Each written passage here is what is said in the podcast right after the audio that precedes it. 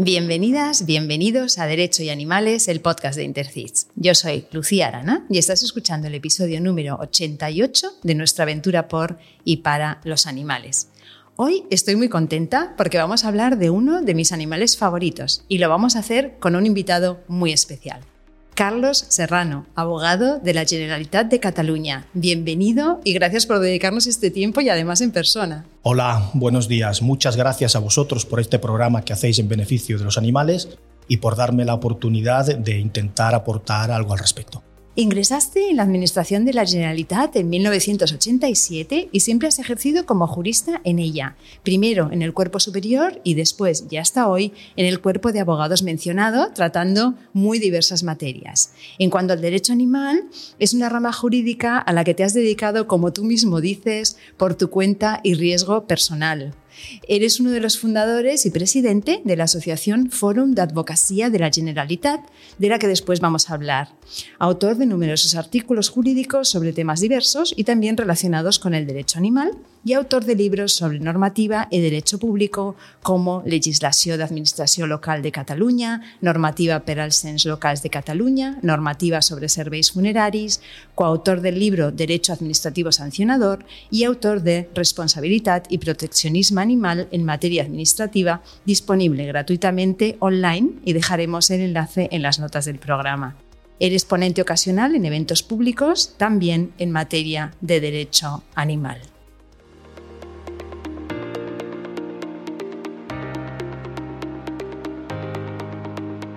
Empecemos con las preguntas cortas para conocerte un poco mejor. Un rasgo de carácter que valores especialmente en los demás. Eh, la coherencia entre cómo se piensa y cómo se vive. Sí, sí. Algo que a todo el mundo le gusta, pero que tú detestas. Eh, los petardos.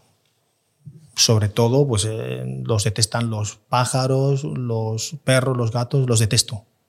Entiendo de que a todo el mundo le gusta como algo que gusta a mucha gente. Evidentemente, no todo el mundo, pero los detesto. Sí, me pasa igual. Además, me vuelvo muy mala persona. Sí, sí, sí. Ah, sí, cierto, cierto.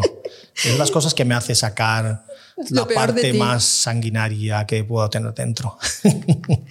¿Y si no fueras abogado, qué serías? Médico o veterinario, siempre lo he tenido muy claro. Sí. ¿Convives con algún animal actualmente? Con tres. Con mi mujer, con mi perro y mi perra. o sea, un animal humano y dos animales, y dos animales no humanos. Exacto. Y si fueras un color, ¿cuál serías? Mm, yo creo que sería naranja. Naranja, porque es el rojo, la vitalidad y eh, la vida, la sangre, y más el amarillo, que es el sol, que atempera. Rojo solo sería demasiado, quemaría demasiado, y amarillo solo también en otro sentido. No, naranja, naranja lugar en el mundo en el que te gustaría vivir, aunque fuera solo por un tiempo? El sudeste asiático. ¿Y si de pronto fueras millonario, no volverías a? A trabajar bajo las órdenes de otros. Y si fueras un animal no humano, ¿cuál serías? Aquí no es el que más te gusta, sino el que más te pareces. Sí, yo creo, no, el que más me gusta es otro, pero lo que me viene más a la cabeza de cómo me siento internamente es más un león. Que además es rubio naranja. Pues sí, ahora que lo dices, es cierto. Qué gracia. Un león solitario, por eso. ¿eh? Y maduro. en este momento de en tu este vida. Momento de mi vida, claro. Sí, sí. claro. Sí, sí, sí, cierto, cierto. una cosa que te guste, una que te interese y una que te apasione. Una cosa que me guste. Me gusta mucho la naturaleza entendida en sentido muy global, como algo que está presente en todas partes, incluso ahora mismo está aquí y actuar, por tanto, acorde con ella. Yo creo que eso se puede, se puede hacer. Una cosa que me interesa, pues me interesa mucho aprender idiomas diversos. Es un deseo de comunicación desde cada cultura, respetando lo que tiene. Entonces, yo cuando me he ido por ahí de viaje, cuando era joven, tenía tendencia a estudiar el idioma del país y entonces he ido coleccionando, pues, bastante de unos y de otros. Me, me interesa, es un tema que me interesa. Y algo que me apasione, pues podría pensar en muchas cosas, pero realmente lo que más me apasiona, me apasiona es leer, que es lo que me da el conocimiento del mundo. Observar y vivir en la naturaleza y leer sobre todo. ¿Y escuchas podcast? Pues la verdad es que no, porque tengo un gran desconocimiento de, de, esto. Yo me esfuerzo, como mis compañeros de, de mi edad y más mayores, por adaptarnos a las nuevas tecnologías, sobre todo en el trabajo. Pero esto del podcast, eh, pues la verdad es que no tengo la costumbre y tampoco es que conozca eh, muchos. Ya ahora he conocido este de, de y que me parece que está muy bien, es muy interesante, me recuerda pues la experiencia de lo que es la radio de calidad y me parece interesantísimo tener la oportunidad de escuchar pues eh, a, profesionales del derecho, a, los, pues, pues a, los, a los profesionales del SEPRONA, a los magistrados, a los abogados, a jueces, que, para recabar opiniones como si estuviese hablando con ellos, porque es algo utilísimo. Una de las cosas que, siento, que padezco en mi actividad personal en relación al tema animal es que me siento muy solo. O sea, eh, no es fácil encontrar eh, opiniones o para contrastar de una manera adecuada, sobre todo desde el punto de vista del ámbito administrativo. ¿no? Entonces yo creo que este podcast es ideal precisamente para, para conseguir ese, ese, ese resultado. Qué ilusión me hace que digas que el podcast nos acompaña y nos hace sentir que no estamos solos. ¿eh? Me parece súper importante. Entonces, te iba a pedir que nos recomendases un podcast, pero ya has recomendado este, con lo cual nos hacemos autobombo. Recomiéndanos entonces un libro. Antes de recomendar el libro, sí que quería mm, señalar con esto que acabas de decir, que es que cuando uno escucha a alguien con el que comparte una determinada visión de la existencia, es que se establece una conexión corazón a corazón y eso crea una red. Y eso es una contribución pues, al campo morfogenético de que habla, del que habla Rupert Sheldrake. Y eso es muy importante. Por eso es, todo lo que dices es, tienes toda la razón. Y en cuanto, bueno, volviendo al libro, pues eh, a mí me gustan yo soy muy variado en cuanto a los libros. Me gusta mucho la historia, las ciencias naturales, la filosofía, em, todo el tema, todo lo que tenga que ver con los animales específicamente, eh, literatura buena, clásica. Me, gusta de todo. Entonces eh, tengo ahí una ansiedad de la lectura que, que, me lleva, ahora a medida que me voy haciendo más mayor, a ir siendo, siendo más selectivo porque queda el tiempo que queda que nunca se sabe cuál es. Entonces cada vez pues vas viendo que puedas leerte menos libros de los que ya has leído. Pero como libro emblemático en este sentido, pues señalaría uno que me gustó mucho cuando lo leí, no hace muchos meses, y que me parece muy simbólico, que es El, infinito en un junco de Irene Vallejo por todo lo que comporta desde el punto de vista de la cultura, las bibliotecas, el amor al conocimiento, el respeto que deriva de ese, de ese, conocimiento, eh, tanto a él mismo como a las personas, y cómo eso se proyecta además sobre toda la existencia. Eh, Qué maravilla de libro. Yo también, ¿eh? me, gustó muchísimo. Además, recuerdo que lo leí en un verano, descansando y leyendo ese libro, y tengo un recuerdo además del momento de leerlo. Es, bueno, espectacular. Vamos a ponerlos en las notas del programa, por supuesto. Y también nos gusta dar un poco de visibilidad en los episodios a alguna protectora, poniéndola en las notas del programa. No sé si hay alguna que te parezca que hace un buen trabajo. A ver, yo eh, confiaba plenamente en una con la que me relacioné por circunstancias diversas, que era la Asociación Protectora de Animales y Plantas del Garraf, que el Ayuntamiento de, de Cubelles pues, eh, eliminó, ¿no? La, hizo, la, quitó eh, por motivos, ahora no viene al caso. Pero una con la que me he relacionado desde hace muchos años, de la que soy miembro también, es la, la Liga para la Protección de los Animales y Plantas de Barcelona, que hacen un trabajo solvente y serio. Y pues considero que se merecen eh, ser, ser citados. De hecho, mi perrita viene de allí. Por lo tanto, y, me acuerdo que además que vino con un grupo de perritos que venían de Andalucía que si no allí los hubiesen eliminado. Y entre ellos pues se salvó ella y, los, y la salvaron pues los de, los de la Liga. Por lo tanto, cito a la Liga como ejemplo.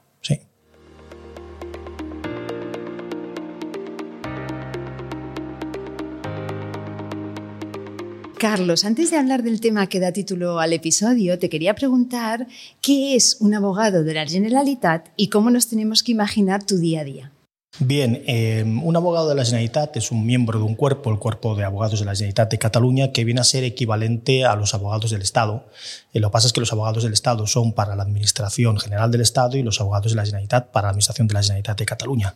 la Ley 796 de 5 de, de, julio de Organización de los Servicios Jurídicos de la Administración de la Generalitat de Cataluña creó este cuerpo y le atribuye, atribuye a sus miembros pues, el asesoramiento jurídico al máximo nivel dentro de la Administración de la Generalitat y la representación y defensa de la misma Administración. El asesoramiento jurídico pues, hace referencia a toda la actividad de la Administración de la Generalitat, así a través de sus departamentos o consejerías, y cualquier cosa pues, que sale de los mismos, que se relaciona con los ciudadanos, que tiene una proyección exterior, que es consecuencia de la aplicación de las normas, pues requiere un asesoramiento jurídico que se realiza en base a los letrados de cuerpo superior y, como culminación, los abogados de la Generalitat. En todos los departamentos de la Generalitat hay una asesoría jurídica al frente de la cual se encuentra un abogado de la Generalitat, del cual depende uno o dos o tres abogados de la Generalitat y después una serie de letrados del cuerpo superior. Esto constituye el organigrama mínimo del departamento para todas las cuestiones de carácter jurídico del mismo.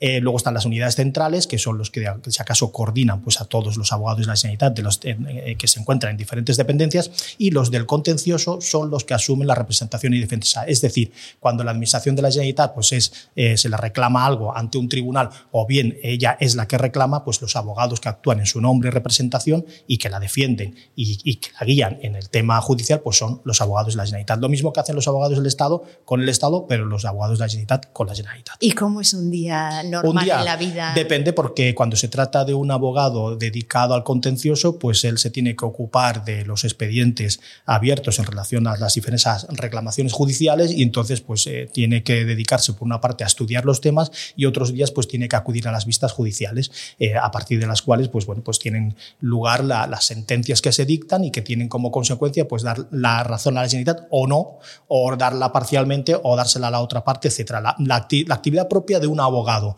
eh, como un abogado privado con la diferencia de que este abogado que defiende a la administración de la Generalitat y en principio el interés general. El interés general que es el objetivo al que sirve la administración pública de acuerdo con el artículo 103 de la Constitución. Por lo tanto en principio independientemente de los errores que se puedan producir en la vida, un abogado de la Generalitat lo que está haciendo es defender el interés general que está representado en la actuación que la administración lleva a cabo. Y, y, es, y evidentemente, desde el punto de vista del ciudadano, pues el ciudadano, pues su tema es el más importante y puede considerar, pues puede tener la opinión que sea en relación con el mismo, pero el abogado de la Generalitat no hay ahí un aspecto personal, no hay, eh, no hay, no hay, no hay una intención eh, de violar la ley para perjudicar al ciudadano, no eh, lo que se persigue siempre es, satisfacer ese interés general, que es el objetivo que corresponde a la administración de la Generalitat.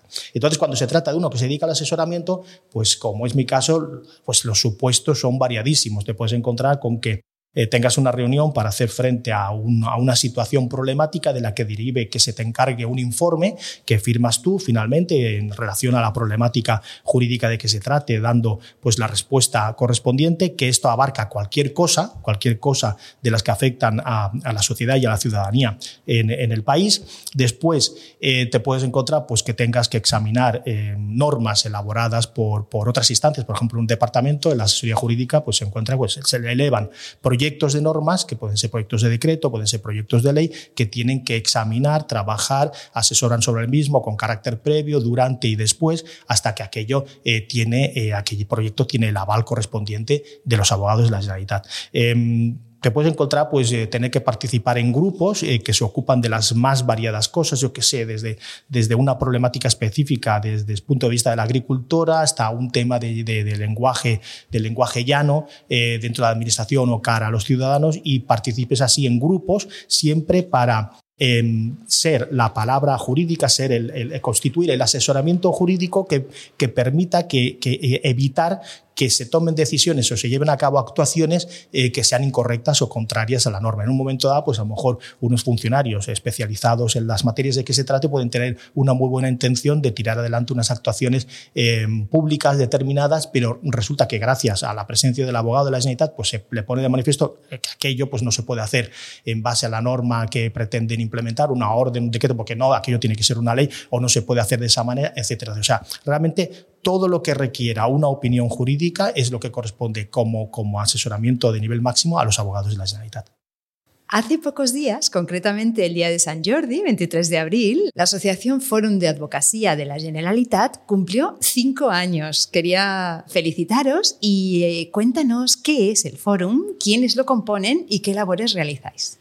Bien, eh, de Advocacia de la Generalitat es una asociación profesional de carácter sindical que fundamos un grupo de 10 abogados, después se han ido afiliando otros con diversos objetivos y, que, de entrada pues, eh, sus miembros comparten una visión determinada de la administración y en concreto de la administración de la Generalitat. Una cuestión que compartimos todos es el catalanismo mm, en todas sus diversas posiciones. Es una de las cosas que nos une, el catalanismo y por tanto la defensa de la administración de la Generalitat como tal, la defensa de la cultura catalana, de la lengua catalana, etcétera, etcétera. Y a partir de aquí, pues eh, los objetivos e intenciones están relacionados, por un lado, a nivel interno respecto de los miembros del cuerpo, pues defender su estatus profesional, su estatus eh, laboral, eh, su dignidad como trabajadores. hemos de tener en cuenta que toda estructura administrativa sometida a criterios de jerarquía, pues siempre puede tener sus conflictos internos que deriven de, de, cuestiones que no sean estrictamente legales, son las dinámicas internas de todo colectivo. Por eso nuestro colectivo de, de Forum, pues uno de sus objetivos es defender a los abogados si se encontrasen en situaciones que hasta este momento pues realmente no nos hemos encontrado. Eh, por otro lado, es potenciar la conciencia de cuerpo y sobre todo de cuerpo no desde un punto de vista corporativo, eh, con el objetivo de, acumular, eh, pues, pues, eh, acumular privilegios. Precisamente una de nuestras posiciones, yo la mantengo, es una actitud absolutamente contraria a compatibilizar el trabajar como abogado de la Generalitat con trabajar en el sector privado. Para mí, un abogado de la Generalitat ha de ser abogado de la Generalitat y punto. Y si no quiere serlo, pues que sea abogado privado en el bufete de que se trate. Pero eso de que pueda ser pues por la mañana abogado de la Generalitat y por la tarde eh, abogado privado, pues no, no estamos de acuerdo. Es, es algo que está prohibido por nuestra normativa, está prohibido, pero evidentemente siempre puede haber personas que tengan interés en que eso mm, pueda ser posible. Los abogados del Estado lo tienen, tienen un sistema, no sé si siguen así todavía, un sistema que les permite pues, estar a lo mejor hasta las 12 de la mañana trabajando de abogado del Estado y luego pues, se van a un despacho. Nosotros no estamos de acuerdo con esto y en ese sentido no quiero polemizar sobre este punto, ni mucho menos, sino sobre el hecho de que uno de los objetivos de Fórmula es potenciar esa conciencia de abogado de la Generalitat como servidor público al servicio fundamentalmente del interés general, que es lo que nos debe motivar. Y por otro lado está toda la proyección, esto es una proyección también que afecta a lo externo, porque mientras más conscientes seamos en este sentido, mejor defendemos el interés general y los intereses de la ciudadanía, que es la que nos paga. Pero por otro lado, también nos proyectamos hacia el exterior, porque nos interesa mucho, es una de las cosas que hemos insistido mucho en conseguir eh, atraer a la preparación de las oposiciones del cuerpo de abogados gente cualificada y con ganas. En este sentido, pues, eh, por ejemplo, no ha habido disponibilidad de, temarios. Nosotros, continuando una práctica que ya hicimos en otra asociación a la que pertenecíamos, hemos seguido publicando temarios para preparar oposiciones del cuerpo de abogados, incluso en la parte jurídica del cuerpo superior, que no estaban disponibles. No estaban disponibles porque también el colectivo es pequeño respecto de los intereses eh, que podría tener una editorial para dirigirse a toda una serie de gente que igual en el fondo son poca gente ¿no? la que se presenta esto. Nosotros hacemos, insistimos en esta línea, también en la posibilidad de preparar, es una de las cosas que insistimos, eh, que se organice la formación de, aspirantes a oposiciones, pero absolutamente en base a un sistema absolutamente controlado y legalizado desde la administración, que no sea esto tradicional del preparador que va por ahí por su cuenta y que cobra negro y esas cosas. Estamos, nosotros estamos en contra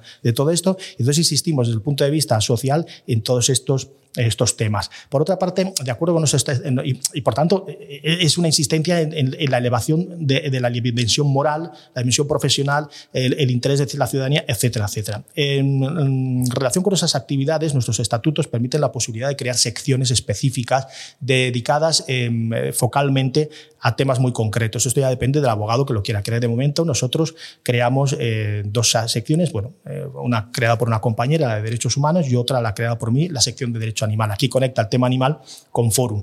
Yo creé esta sección de Derecho Animal en la que voy incorporando información sobre cuestiones de derecho animal que van saliendo y sobre todo sobre qué tipo de cuestiones que no suelen ser las más habituales. Por ejemplo, la Unión Europea tiene mucha producción eh, normativa de dictámenes sobre temas animales y no se encuentra, yo no lo veo por ningún sitio entonces, es todas las cosas que yo cuelgo, también pongo mi opinión, etcétera, etcétera. Y en este sentido, aquí se conecta también la revista Directum, que es de actualidad y análisis jurídico, que es una revista jurídica cada día eh, de mayor prestigio gratuita online, eh, se puede adquirir eh, también por, mediante el, sistema este de Amazon o el que sea. La revista es, barata, pero es gratuita, está disponible para quien quiera online y yo me he esforzado porque haya siempre algún artículo sobre derecho animal. De momento, de 10 números, pues en 8 ha salido un artículo sobre derecho animal y aquí han participado personas pues, cualificadas como Ana Mulá, Luis Toldrá, que es abogado de PANA, Carlos Oliva, que también es conocido, yo mismo y nuestra idea pues, es seguir extendiendo a personas que quieran participar al respecto.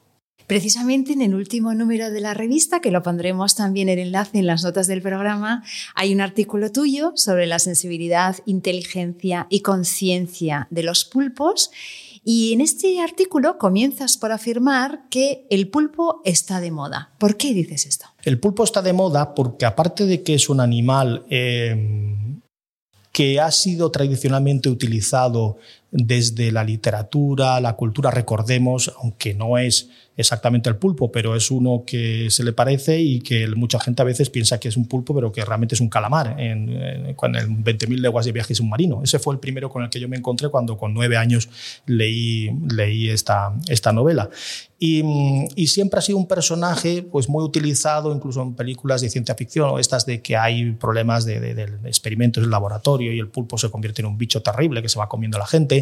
También desde un punto de vista más de, Disneylandia, de un personaje simpático, etcétera. En todo caso, es un personaje, es un, personaje animal que atrae mucho, que atrae mucho por sus tentáculos, por su mirada, por, por, por la pluralidad de, de, enfoques que se le puede dar, desde monstruo, desde ser abismal, que, que hace referencia a aquello que hay en la psique y que es como es, es, es, es, algo, algo que te envuelve, que te coge, que incluso hasta el mismo el bicho este del alien, cuando sale aquel que no me acuerdo cómo se llama, que se te engancha y se te mete lo que sea ahí dentro, pues no es un pulpo, pero ya juega con el tema de los tentáculos, etcétera, Y sobre todo está de moda en este momento por el tema de la pulpofactoría, esta que se quiere llevar a cabo. El hecho de la pulpofactoría está potenciando mucho que el pulpo eh, vuelva a ser eh, objeto de una atención especial que al respecto también pues, ha concurrido en el tema este, este, documental maravilloso que es eh, Octopus Chichar, que es traducido en castellano como lo que el pulpo me enseñó que está bien porque mi teacher, mi, el, eh, mi maestro pulpo, claro, eh, mi maestro que hace, me enseña. Y en ese sentido es un reconocimiento a este animal en un nivel eh, máximo, ¿no? porque el documental retrata muy bien lo que este animal es y supone. Lo que he hecho, Carlos, es extraer algunas citas de tu artículo que me han parecido muy interesantes para que juntos, partiendo de ellas, podamos ir desarrollando más algunas ideas. ¿no? Y cito textualmente, los descubrimientos sobre comunicación animal intraespecie ponen de manifiesto complejidades comunicativas que se corresponden con un elevado nivel cognitivo y esconden facultades que se insinúan como superiores o muy superiores a las humanas.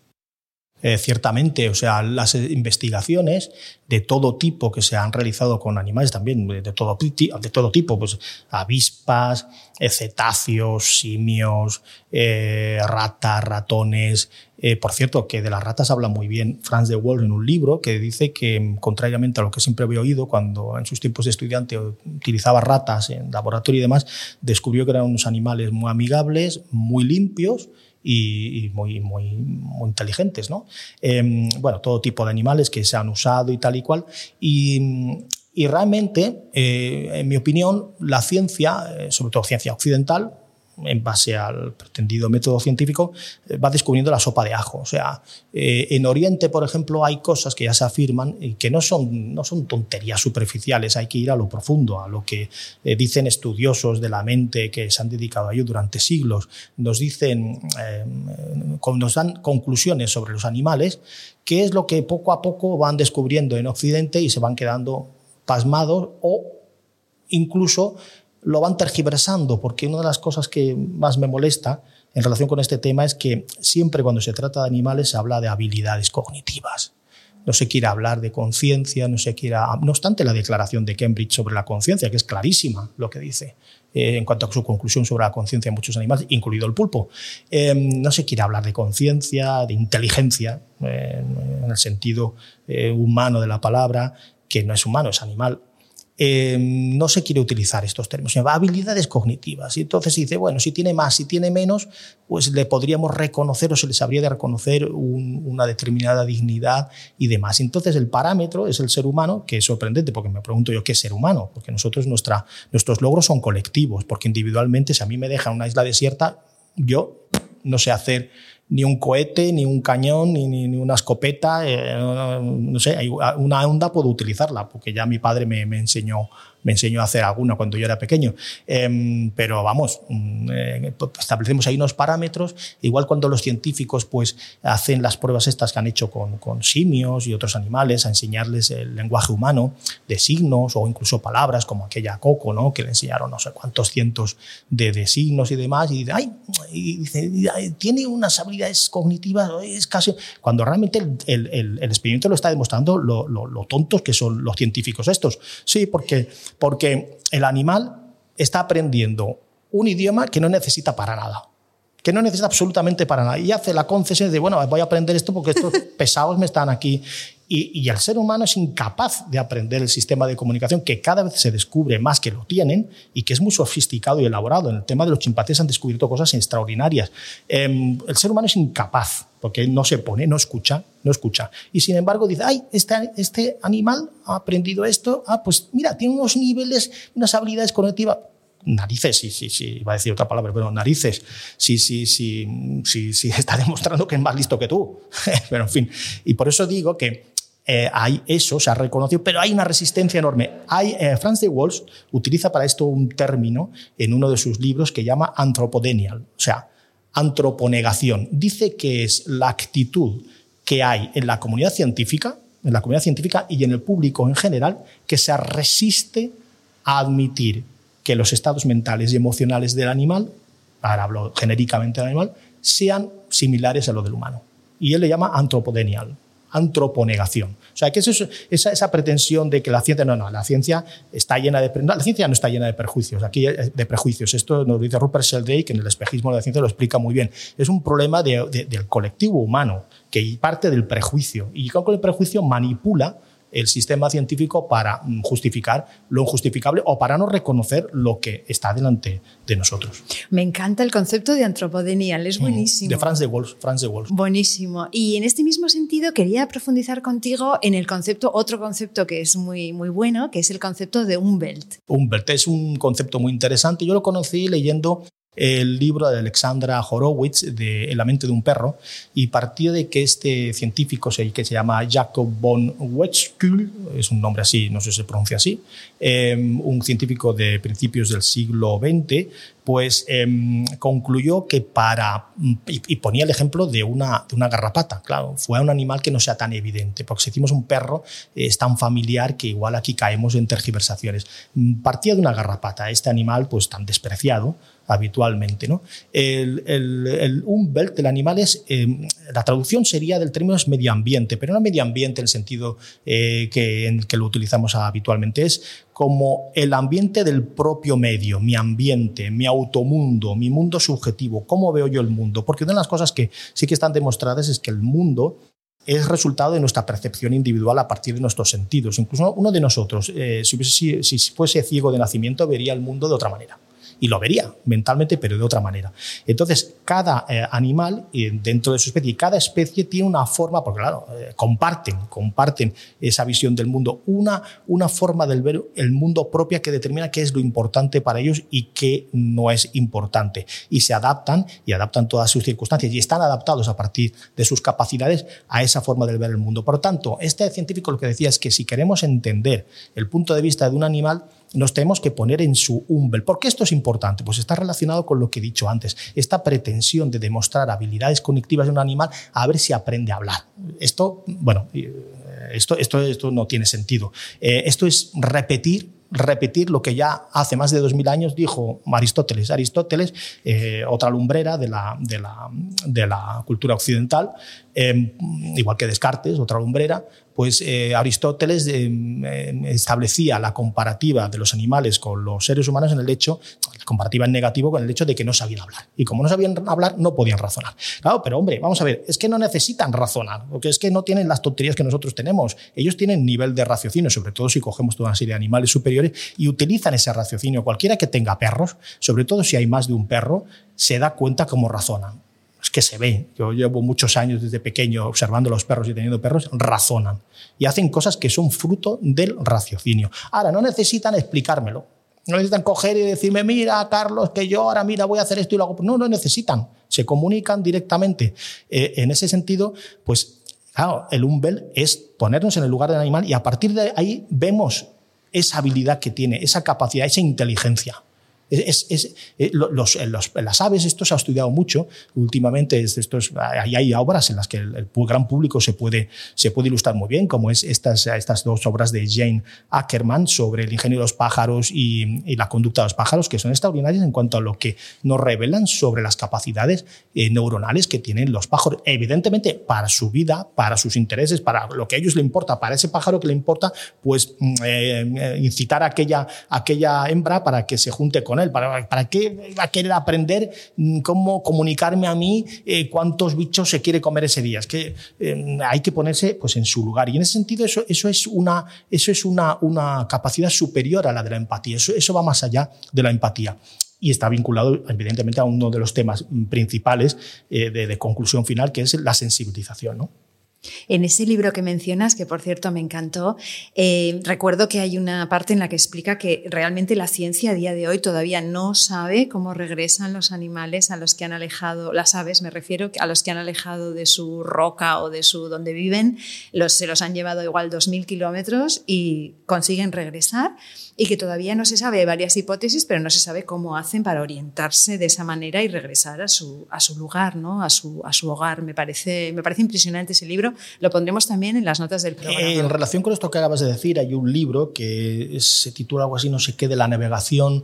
Es un, es un marino, un hombre que se ha dedicado toda la vida a navegar y que se ha interesado mucho por las capacidades de orientación de los animales, aves, eh, mamíferos marinos, peces, etc. Y precisamente hay muchos estudios desde hace muchos años de gente sobre todo que va pues por su cuenta, que hay esta gente de la que se ríe todo el mundo y demás, y que han descubierto cosas extraordinarias. Por ejemplo, capacidades de los insectos un escarabajo pelotero. Por ejemplo, el escarabajo pelotero es uno de los que sale de orientarse, pues eh, a lo mejor yo ahora lo digo de una manera incorrecta, pero viene a ser una cosa así como eh, ser capaces de orientarse por el sol, por las estrellas por la noche, o incluso cuando no hay, no se ven las estrellas porque está cubierto el cielo, se orientan también de manera que hacen rutas en que van en línea recta y parece ser que esto ya es lo que me cuesta a mí explicar mejor, que es por la luz polarizada de no sé qué, bueno, unas cosas extraordinarias. Y, vienen ejemplos también de las abejas, que no solo es el tema de la danza, sino también un tema de la luz polarizada, no sé, son unas cosas extraordinarias. Lo cual nos dibuja precisamente el umbel de cada animal, eh, su sistema, su automundo y sus propios intereses a partir de eso. No tienen por qué, por qué mm, ser como nosotros. Aquí hay detrás una, un prejuicio judío cristiano, de la, de, la cultura judío-cristiana, que es la base de nuestra cultura y civilización, y nos guste o no nos guste, es así, eh, que es el ser humano como, como el, el, resultado culminante. Y eso impregna la teoría de la evolución, de manera que el evolucionismo lleva a que el ser humano es la culminación de todo un proceso que empieza pues, desde las bacterias, cuando realmente las bacterias o los virus son los que mandan en el planeta. Pero bueno, ahora no vamos a entrar en eso. Eh, el caso es que el ser humano aparece como una culminación y esto quiere decir que los demás son inferiores. Pues no, no es así, porque si precisamente la vida ha mantenido a todos los demás es por algo. Si siguen habiendo ranas, ¿Vale? La rana evoluciona a un lagarto, el lagarto y el lagarto final tal, un mamífero y se convierte en hombre, ¿vale? Pero no han desaparecido, no son, son planetas solo de hombres. Si fuese un planeta solo de hombres y mujeres, pues sería un, querría decir que eso es la única especie que vale la pena. No, no, existen todos los demás. Eso quiere decir que la rana ya era perfecta, el, el reptil era perfecto, el ave era perfecto y está ahí uno que ha salido el ser humano que, hombre, se las da de perfecto, pero ver lo que está haciendo con el planeta, la verdad es que es de pura lógica concluir que de perfección pues no tiene nada. Qué imagen tan distópica, un planeta solo de humanos. ¿eh? Yo no, uh, no, quisiera estar aquí. ¿eh? No, no, no, yo me iría. Hay otra idea que me gustó mucho, que es eh, el animal es perfecto en sí mismo, es en la línea de que estás comentando. Es la línea, el, animal es un diseño eh, magnífico, él tiene unas cualidades. El animal es como un Marvel de estos, ¿no? no, no, no es que haya yo visto muchas de estas, pero la sensación que me da que tiene unas cualidades que es como un superhombre. Pues había un escarajo pelotero que es súper forzudo para el mundo de los insectos y que sale volando y que es capaz de la, de la porquería de sacar el elemento y de poner ahí la cría. Son unas capacidades que tiene contra viento y marea. Él no dice, ay, ay, ay, yo, ay de mí, no, no dice nada de eso. coge sus cualidades y vive, vive con intensidad. Y si muere en el combate de la vida, pues bueno, pues vale, pues ya está. Es, es un ser perfecto es un ser perfecto, no, no, no, no dice, ay, porque yo hice en pasado, ay, mi padre es carabajo, que no le dije, y mi madre es carabajo, que, que la insulté. No, no, no son, son, seres perfectos. O sea, y, eso que tienen, eh, incluso a, a, niveles eh, mucho más pequeños de lo que nos parecen, tienen eh, intensidad afectiva, pero es, es pura, es pura. el ser humano puede ser inocente, sobre todo cuando es pequeño, pero no es puro. El, animal es puro. Mm, es, como es, no, te engaña. Un león no te va a engañar. Si te quieres hacer un selfie al lado del león y te mata ahí de un mordisco, pues que a ver, es que es así, es que no te ha engañado. Eres tú el que, el que has querido imaginar lo que no es. Menuda cura de humildad que necesitamos, Carlos. Y sobre todo, es que ¿eh? sin, humildad no se progresa. Menuda cura de humildad. Y eh, por último, la última cita que quería plantearte, que es una que me ha gustado especialmente, que dice, nos encontramos en una concepción mental esquizofrénica en lo que respecta a los animales. Sí, esto viene de la aportación de Gary Francione, no sé si se dice Francione o Francione, porque él es americano, aunque el apellido parece italiano, y es un filósofo de los Estados Unidos y profesor de una universidad, no sé si continúa dando clases porque debe ser bastante mayor, y este fue el que planteó el tema de la esquizofrenia moral en relación con los animales. Él decía que mm, nos encontramos con una situación extraña, que es la siguiente. Resulta que, tenemos animales en casa, perros, gatos, otros animales que consideramos miembros de nuestra familia. Y sin embargo, animales que tienen el mismo superior nivel psíquico, pues los tenemos ahí en el plato mm, hincando el, tenedor. Eh, es el ejemplo, podríamos decir ahora, del cerdo. El cerdo es un animal que está reconocido que psíquicamente, anímicamente, a nivel de inteligencia, es superior a un perro. Sin embargo, eh, solo hay que ver cómo lo tratamos y que no nos interesa decir mucho de sus cualidades. Yo hablo bastante del cerdo en uno de los artículos que publiqué en Directum, que es sobre la Agencia de, la Naturaleza de Cataluña y la problemática del sector porcino. Y saco ahí bastantes datos en relación con el cerdo, un ser que merece eh, todo el respeto y el reconocimiento de dignidad. Pero no, somos capaces, incluso se podría dar el caso que tuviésemos un cerdo vietnamita, y me pregunto yo si alguien que tiene un cerdo vietnamita come cerdo. Pero se podría dar el caso, y eso es una pura esquizofrenia moral, que viene sobre todo el hecho, dice él, de que nosotros como sociedad em, decimos que nos interesan, o sea, que, que, que, es importante, los intereses de los animales son importantes, decimos. Y por otro lado, reconocemos que causarles sufrimientos innecesarios está mal. Sin embargo, les causamos y les imponemos eh, sufrimientos innecesarios y la muerte. Innecesarios porque está demostrado que no hace falta comérselos para sobrevivir. Por lo tanto, eso es una pura esquizofrenia. Y eso está detrás de toda la problemática que del derecho animal.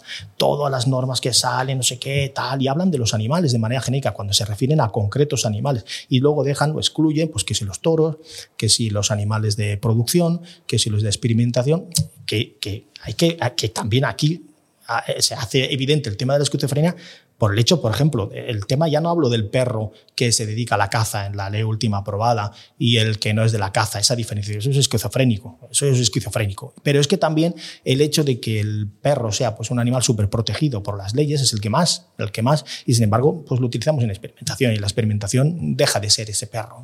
Entonces, esto es pura esquizofrenia. Eh, esto tiene un desorden que ese es lo que lleva incluso a que los doctos no se quieran meter jurídicamente en esta materia. Que esto lo critico yo mucho en el el libro ese que tengo online, esta publicación eh, disponible gratuitamente para quien quiera, el hecho de que, de que, quieren andar por caminos trillados, entonces eh, las cosas con las que te confronta el tema animal, eh, más allá de lo que es estrictamente lo jurídico técnico allí, que bueno, que es aséptico, como el estilo científico, ¿no? que quiere ser aséptico para así no profundizar, eso es, eso es lo más duro, porque al final te hace ver que tú estás actuando de una manera absolutamente incoherente. Vamos a hablar de nuestros maestros los pulpos. Mm, si quieres, entremos al tratamiento normativo del pulpo, que es muy interesante. Vamos a empezar, si te parece, con Cataluña. ¿Qué leyes le afectan? Bien, desde el punto de vista de Cataluña podríamos decir que pasa exactamente como en el resto de España. O sea, el pulpo fundamentalmente es un animal tratado como recurso marino y como tal recurso marino es un producto. Y como tal producto pues es objeto de, captura eh, para ser eh, vendido, conseguir un logro, un logro económico a su costa y comérselo. Ya está. El interés de la gente es comérselo y el interés del que lo captura es cazarlo y venderlo. En ese sentido, pues eh, le, repercuten la normativa con rango de ley y con rango reglamentario del Estado y de la Generalitat. La, la Generalitat tiene competencias en materia de, materia de pesca, en aguas interiores, en, materia de actividades marítimas, de pesca marítima, etcétera, etcétera, lo que dice pues, el Estatuto de Autonomía. Pero lo importante aquí es que hay, hay unas leyes superiores del Estado, como es la Ley 3-2011 de Pesca Marítima del Estado y sus reales decretos, especialmente el 347-2011 sobre pesca marítima recreativa. Esto es normativa básica. Como es normativa básica, todas las comunidades autónomas lo tienen que seguir. En el caso de Cataluña, pues luego tiene su propia ley su propia ley, que es de la Ley 2-2010 de Pesca y Acción Marítimas, a partir de lo que dice el Estatuto de Autonomía de Cataluña, el artículo 119 creo que es, que atribuye a la Generalitat la competencia exclusiva en materia de actividades marítimas, de pesca marítima y recreativa en aguas interiores. La recreativa pues es la que se hace eh, con pesca submarina, desde también el yate, etcétera, etcétera. Y para eso hay un decreto también de la Generalitat específico, el 109-1995, que nos describe pues estas diferentes actividades. En ese sentido es lo mismo en todo el Estado. Eh, todas las comunidades autónomas eh, tienen una serie de normas, eh, cité algunas en el artículo, en que hacen referencia para lo que afecta a los cefalópodos y por lo tanto al pulpo. Al pulpo, ¿cuál es su régimen de pesca? Pues la mayoría lo admiten la pesca en aguas interiores y exteriores, establecen, algunos establecen límites cuantitativos en cuanto al número de pulpos que se pueden pescar desde el punto de vista recreativo. ¿eh? Estamos hablando del punto de vista recreativo. En el tema de, también, pues sí, de las vedas, respetar vedas, cosas de estas. Pero en principio, esto, mm, la normativa más o menos es del mismo estilo y considerando siempre al pulpo como un recurso. Eh, ventaja para el pulpo de estas normas, únicamente el hecho de que como el tema de, de, la sostenibilidad y la racionalidad en el uso de los recursos es algo que viene en la normativa superior y así también incluso el mismo Estatuto de Autonomía de Cataluña, que, le, que dice que es necesario promover un uso racional y sostenible de los recursos naturales, pues claro, de todo lo que sea protección del medio marino es bueno para el pulpo, porque eso quiere decir que tiene ahí su campo disponible en el que puede vivir feliz conforme a su forma de, actuar. Eh, pero ya está, no es la consideración del pulpo como individuo. La única consideración del pulpo como individuo, por eso te recuerdo que el título del artículo es eh, conciencia, sensibilidad, tal, tal, tal, como fundamento moral y legal para eh, regular su bienestar y protección. Y el punto de partida es la Directiva Europea 2010-63 de la Unión Europea de 22 de septiembre, que es relativo a la protección de los animales utilizados para fines científicos. Esta norma es muy importante, es muy importante, importantísima, porque esta, por ejemplo, su considerando 8, dice que además de los animales vertebrados, que comprenden a los ciclóstomos, los ciclóstomos son un tipo de peces que no son estrictamente vertebrados, pero se incluyen en el grupo. Eh, dice, debe incluirse también a los cefalópodos en el ámbito de aplicación de la directiva ya que existen pruebas científicas de su capacidad de experimentar dolor, sufrimiento, angustia y daño duradero. Esto lo dice lo dice eh, la Unión Europea en esta directiva. Y incluye, por lo tanto, entre los animales que han de ser objeto de protección, si son animales que están vivos, que se utilizan para experimentación, en los experimentos que sean, los tienen ahí en los estanques y demás, los cefalópodos vivos, que incluye a los pulpos. Esta es la gran norma. Esta es una norma que reconoce esa eh, sentencia del molusco cefalópodo. En este caso, pues incluye evidentemente al pulpo y la directiva pues determina que el dolor, sufrimiento, angustia o daño continuado será el equivalente o el superior al que cause la introducción de una aguja de conformidad con la buena práctica veterinaria. Eso quiere decir que se ha de procurar no causar al pulpo que está siendo usado en experimentación este daño, como a otros animales. El problema es que a partir de esto, de, que es del 2010, la Unión Europea se ha quedado callada, quieta. En la Unión Europea ocurre que está muy sometida a los lobbies de todo tipo, eh, en el sentido de que estos presionan mucho y tienen pues, pues su, su, mano metida en las instituciones, es lógico, porque esto pasa en todas partes. Eh, pero siempre hay eh, funcionarios, siempre hay personajes que intentan, aprovechando pues, la estructura administrativa, introducir cosas positivas. Y yo creo que esto es una de estas cosas positivas. lo que pasa es que se ha quedado ahí parada. Estamos hablando ya de 2010, hablamos ya de 13 años que no se ha hecho nada más no se ha hecho nada más. Lo que sí se ha hecho es, como era una directiva, pues el caso del Estado español este la ha implementado mediante el Real Decreto correspondiente y la ha incorporado. Por lo tanto, esa es una realidad que hay en la normativa española, la de que el pulpo eh, vivo, eh, utilizado vivo, en vivo, tiene esa eh, caracterización y por lo tanto es merecedor de ese respeto y protección. Yo creo que esto es una posibilidad que se podría explotar, pero que a, a nadie de momento se le ha ocurrido. Pero bueno, de esto hablaremos más adelante en cuanto a las cosas que se pueden, que se pueden hacer.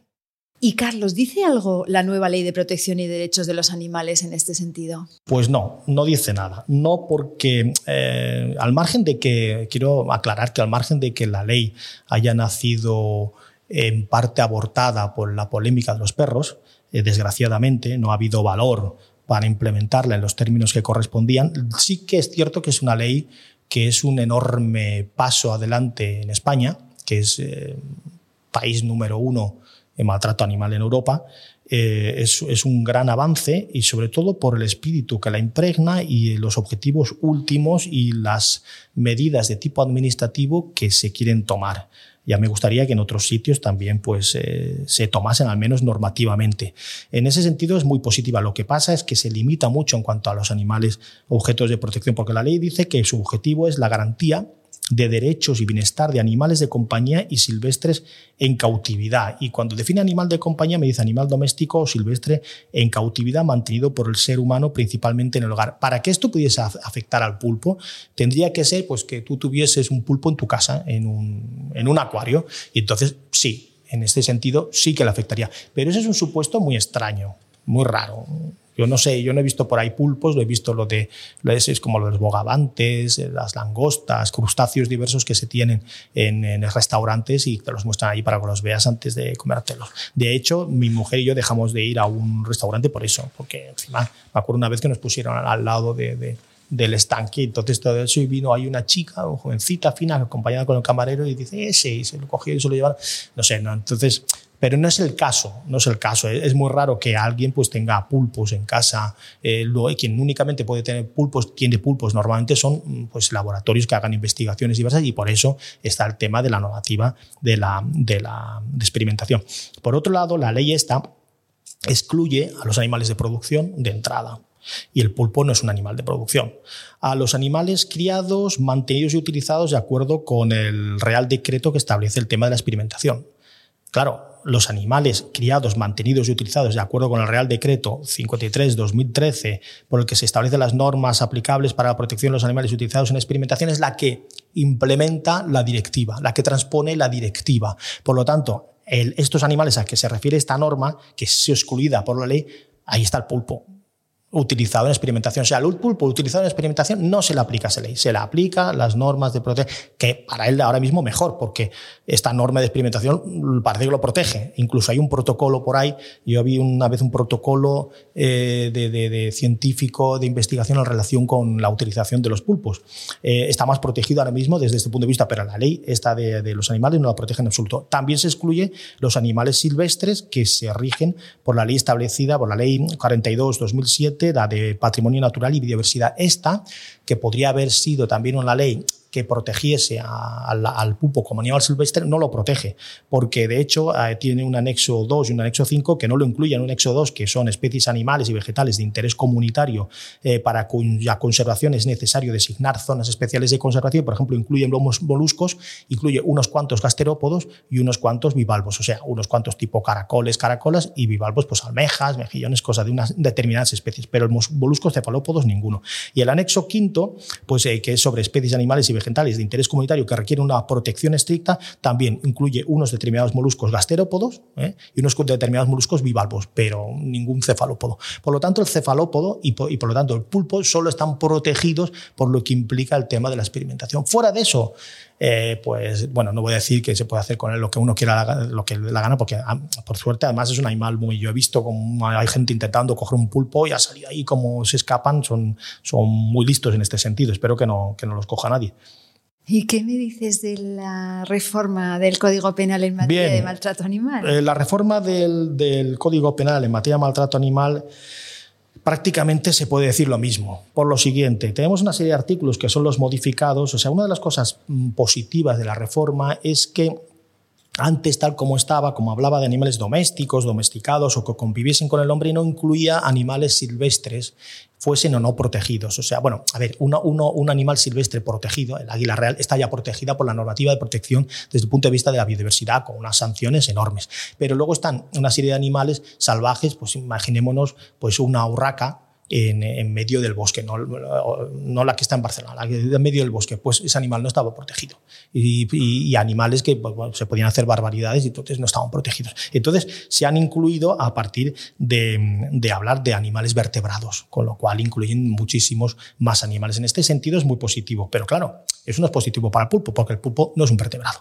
El, el, artículo 334, por ejemplo, es relativo a cazar, pescar, destruir, adquirir, poseer, traficar especies protegidas. Aquí no entra. El artículo 335 es sobre tema de, de, de, caza y pesca prohibidas, sistemas de caza y pesca prohibidas, o se establece una, o sea, lo que se sanciona es saltarse la prohibición o utilizar un medio que no corresponde. El artículo 340 es, eh, del, es, el que, es uno de los que habla del animal vertebrado por dos veces. El 340, quien abandone a un animal vertebrado. Por lo tanto, el pobre pulpo no entra eh, por aquí eh, por ningún sitio. No, no, no. Es que no entra ni, ni, ni como, ni, como animal salvaje. O sea, no, no, no entra. No te imaginas a alguien que coge. Es como, por ejemplo, yo me acuerdo cuando era pequeño, una cosa que me impactó, una, una medusa que llegó a la playa y, que se paró fuera en la orilla y era grande, era muy grande. Y empezaron ahí todos los adultos como si fuese una, una cosa peligrosa y tal, ahí y empezaron a destruirlo. Pues con un pulpo podría pasar, eh, que se pusiese alguien a jugar, nadie va a llevar a esa gente a... En principio no los va a llevar nadie a incoarlos un expediente administrativo, tal. No sé, es más un, una reprobación moral que, una, que otra cosa. Me gustaría profundizar en esto, pero también ocurre que eh, yo entregué el, artículo dos meses antes de aprobarse la ley y, y, también la ley estaba que sí, sí, que sí, no, que sí, sí, que sí, no. Entonces ya no me quise mm, centrar en algo que no sabía eh, que iba a resultar, quería ir de lege data, lo que había no de lege ferenda. Pero sería interesante eh, trabajar al respecto, ¿no? Porque porque yo creo que puede haber alguna línea interpretativa eh, que defienda al pulpo. Por ejemplo, la previsión, para mí la previsión del tema de la experimentación es clave y no se está usando ni se está explotando. Eh, ya lo diré al final sobre las cosas que se pueden hacer.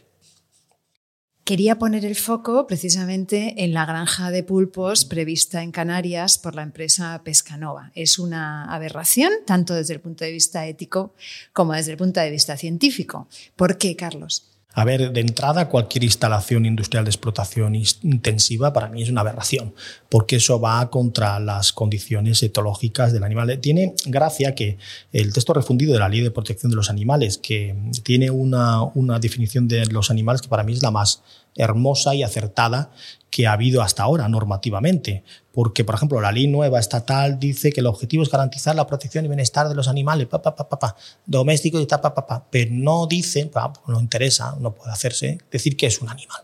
Entonces, el texto refundido nuestro, en un momento de entusiasmo, pues dice literalmente en el artículo 2.2 que los animales son seres vivos dotados de sensibilidad física y psíquica y también de movimiento voluntario que mm, han de recibir el trato que atendiendo básicamente a las necesidades etológicas les procure el bienestar. Esto es, es que esto si se aplica, si se aplica, si se aplicase, pues no podrían estar los cerdos ya, los pollos, etcétera, en las condiciones en las que están en las explotaciones industriales. Claro, ya Norma se preocupa de decir después que los que se rigen por su propia normativa, una disposición adicional, eh, los tal, los cual, etcétera. Yo siempre yo tengo la, duda de que, no obstante esa remisión, el artículo se les aplica igualmente, porque cuando el artículo dice qué son los animales, y esos son animales, por lo tanto, es una, un concepto que se aplica a todo tipo de animal. Aunque luego digan, bueno, estos, los cerdos son animales de estos, del artículo 2, pero se rigen por esa normativa y ahí se determina cómo ha de ser su bienestar. Luego nos sacamos el cuento de que eh, atendemos a las condiciones etológicas del cerdo dejándole que esté pues, en un espacio determinado con 50 ahí a su lado y ahí construimos que no, decimos, aplicamos las normas de bienestar aprobadas por la Unión Europea, cierto, pero son normas de, poner la cadena un poquito más larga respecto de lo que era el pasado, eh, coger al esclavo y ponerse la cadena un poquito más larga. Pero se le aplica ese artículo. Y ese artículo se tendría que invocar siempre, porque lo dice claramente, o sea, el respeto al animal es conforme a sus condiciones etológicas. Esto podría mm, justificar pues, la, ganadería intensiva para los que coman carne y, el típico corral de toda la vida, ¿no? que por allí corretea pues, la gallina y demás. ¿no? Pero evidentemente, aunque se los comiesen, sería una vida muchísimo eh, más digna. Entonces, desde este punto de vista, pues esto aplicado al pulpo es muchísimo peor, porque cuando hablamos de los animales de producción típicos, incluso de los peces, que también son de los grandes castigados en el, en el tema de, la protección, eh, son animales sociales acostumbrados a estar juntos en grandes cantidades. ¿no?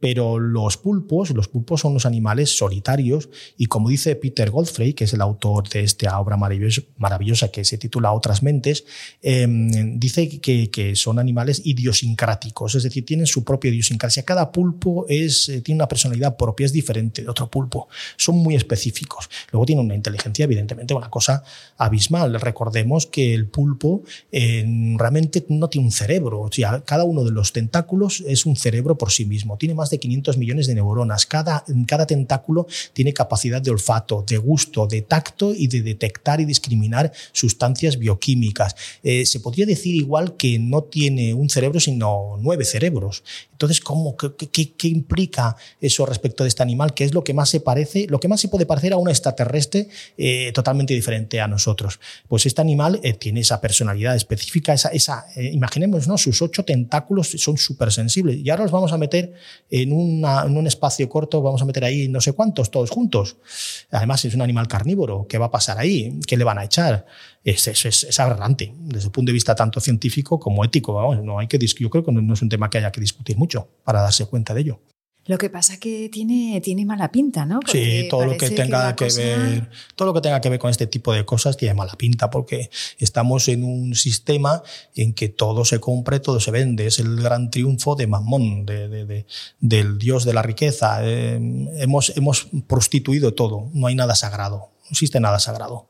Y, entonces, pues si, esto pasa con los seres humanos entre ellos mismos, pues ¿qué va a pasar con los animales? Es una lucha eh, paradigmática, estamos en una época eje, en el punto crucial que dice Fritz Capra en, su segundo libro, en una época que, que, bueno, es determinante de si vamos hacia el cielo o vamos hacia el infierno. Eso lo tengo muy claro. Qué horror, la verdad es que es terrible asistir de forma como impotente, ¿no? Con impotencia a estos planes que, que, bueno, todos los científicos, muchos científicos están hablando también del tema, en contra del tema, pero parece que aún así se hace oídos sordos. Tú dices que la reacción de la ciudadanía es esencial para poder parar esto. Mm, yo me siento realmente en este tema, me, afecta, me siento muy impotente. ¿Qué podemos hacer desde el punto de vista de la sociedad, del activismo o, de la sociedad en general? Claro, em, la sensación de impotencia es, lo peor que le ocurre a las personas con sensibilidad animalista, porque solo hay que mirar alrededor, ¿no? La, eh, situación general que hay. Eh, lo principal, a ver, eh, en este sentido, un programa como este, eh, pues es muy importante, mm, porque al final lo más importante de todo es la sensibilización y la concienciación. Eh, desde el punto de vista legal, la situación legal es la que hay.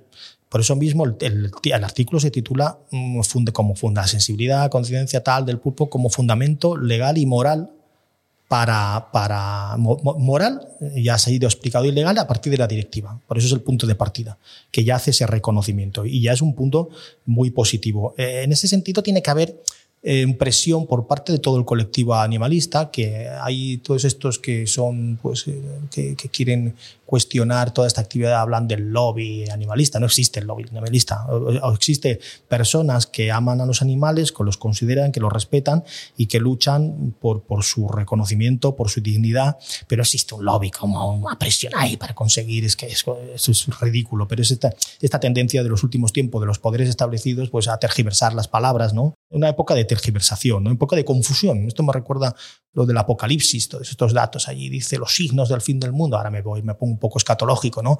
los padres matarán a los hijos, los, hijos, los padres se volverán contra los hijos, los hijos contra los padres y eh, la confusión de todas las cosas. Bueno, el caso es que en este sentido, pues la sensibilización progresiva a base de programas, a base de la actuación de tantos grupos que hay y entidades, pues como Igualdad Animal, Anima Naturalis, eh, Libera, eh, bueno, las protectoras, hay, hay un crecimiento que no se puede comparar lo que era el pasado. Cuando, cuando yo era más joven, yo me inicié era adolescente en el conservacionismo natural, en el que era la protección del medio ambiente, del medio ambiente natural y de las especies protegidas. Me acuerdo que empecé a participar con un, sujeto de allí de Asturias eh, que creó luego el FAPAS, eh, que, que, fundó Asturiano para la Protección de Animales Salvajes, que pidió dinero para comprar un remolque para llevarle comida a los buitres, que en, en esa época estaba prohibido echar los animales muertos en lo que eran los tradicionales muladares para que comiesen los buitres. Entonces, yo estuve en todo eso. Luego, pues sí fue entrando más en contacto con la sensibilización en relación con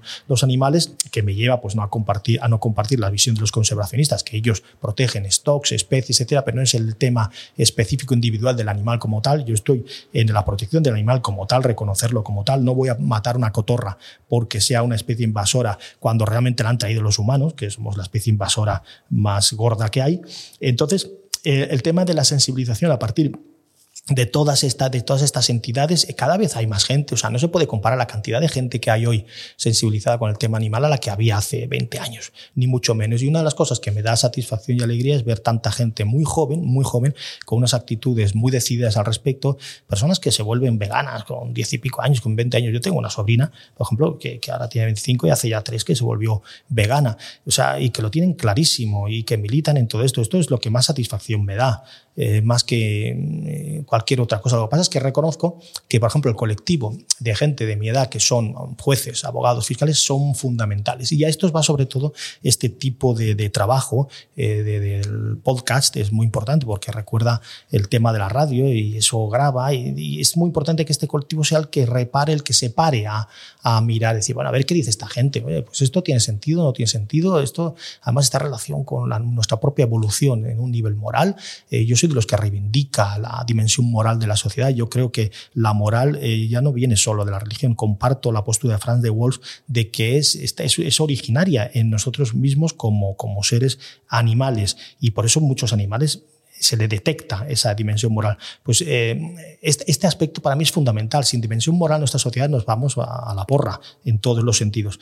Entonces, toda la propaganda que se haga al respecto, toda la insistencia en invitar pues, también juristas y demás que expliquen a ver cómo lo ven, etcétera, es muy importante. Y sobre todo, dejar de comerse al pulpo. O sea, si queremos protegerlo, pues tenemos que dejar de comerlo. Yo ya hace años que no lo como.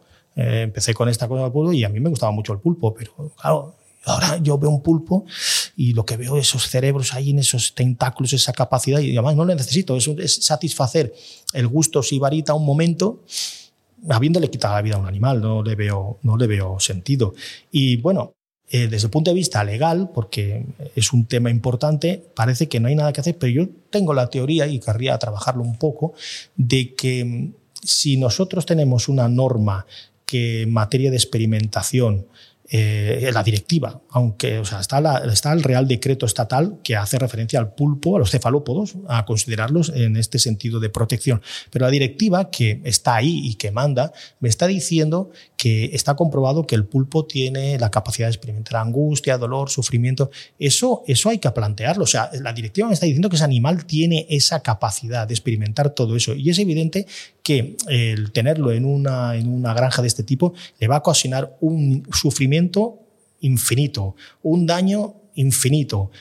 Eso yo creo que se puede plantear por las entidades protectoras de los animales que tienen legitimidad para actuar legalmente eh, contra este tipo de actuaciones y pueden plantearlo y llevarlo a los tribunales y a ver si hay algún tribunal que se atreve a hacer una consideración de esta concepción legal en unos términos que realmente favorezca al pulpo. Es difícil, porque aquí pues, esto, esto es una presión enorme, pero yo ahora mismo mm, desde el punto de vista racional jurídico, si a mí hay una directiva que me está diciendo que el pulpo, el cefalópodo, los cefalópodos, hipia, por lo tanto, eh, la sipia, la sepia, el, calamar, el nautilus, todos estos, ¿no? todos los de la familia de los cefalópodos, tienen esa capacidad de experimentar sufrimiento, dolor, son sensibles, tienen, está la declaración de Cambridge de la conciencia, que, que, dice, además, es Philip Love, uno de, los, de sus firmantes, dice muy seriamente, es nuestra obligación decirlo, la, sociedad ya sabrá lo que hace,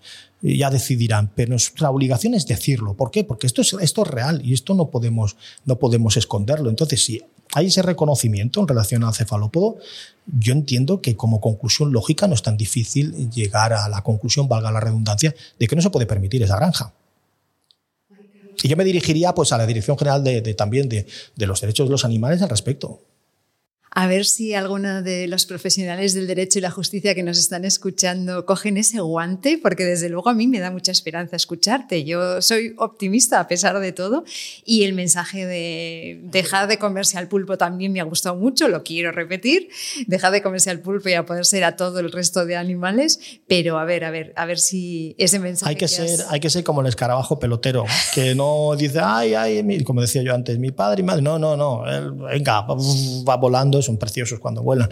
No, y está allí, dale que te pego. Pues hay que ser así, si no, mm, lo único que nos queda es tirarnos por, la, por el balcón. Hombre, y eso no lo vamos a hacer, ni mucho menos. Y para cerrar el programa tenemos siempre los 30 segundos de oro. Son 30 segundos que tienes para dar el mensaje que tú quieras y tus 30 segundos empiezan ya. Bien, como he comentado, estamos en un momento paradigmático eh, en el que nos toca elegir una, una vía o una otra, otra vía. Y una nos lleva para arriba y otra nos lleva para abajo. Lo que pase con la naturaleza y lo que pase con los animales y nuestro trato con ellos será determinante de lo que nos pasará a nosotros.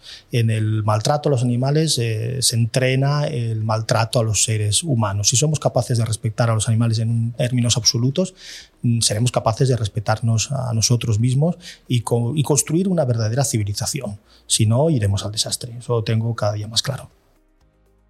Gracias de corazón, Carlos, por tu labor en favor de los animales. Gracias por este rato que ha sido de verdad muy, muy interesante. Me ha encantado. Gracias a vosotros por haberme dado esta oportunidad.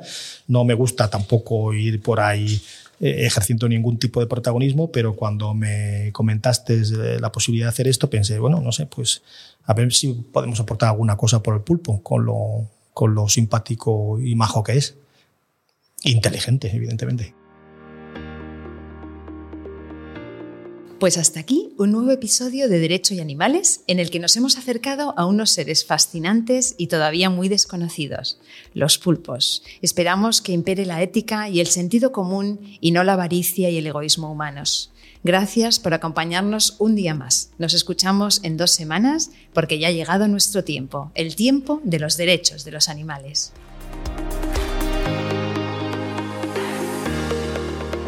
Nación Podcast te agradece haber elegido este podcast.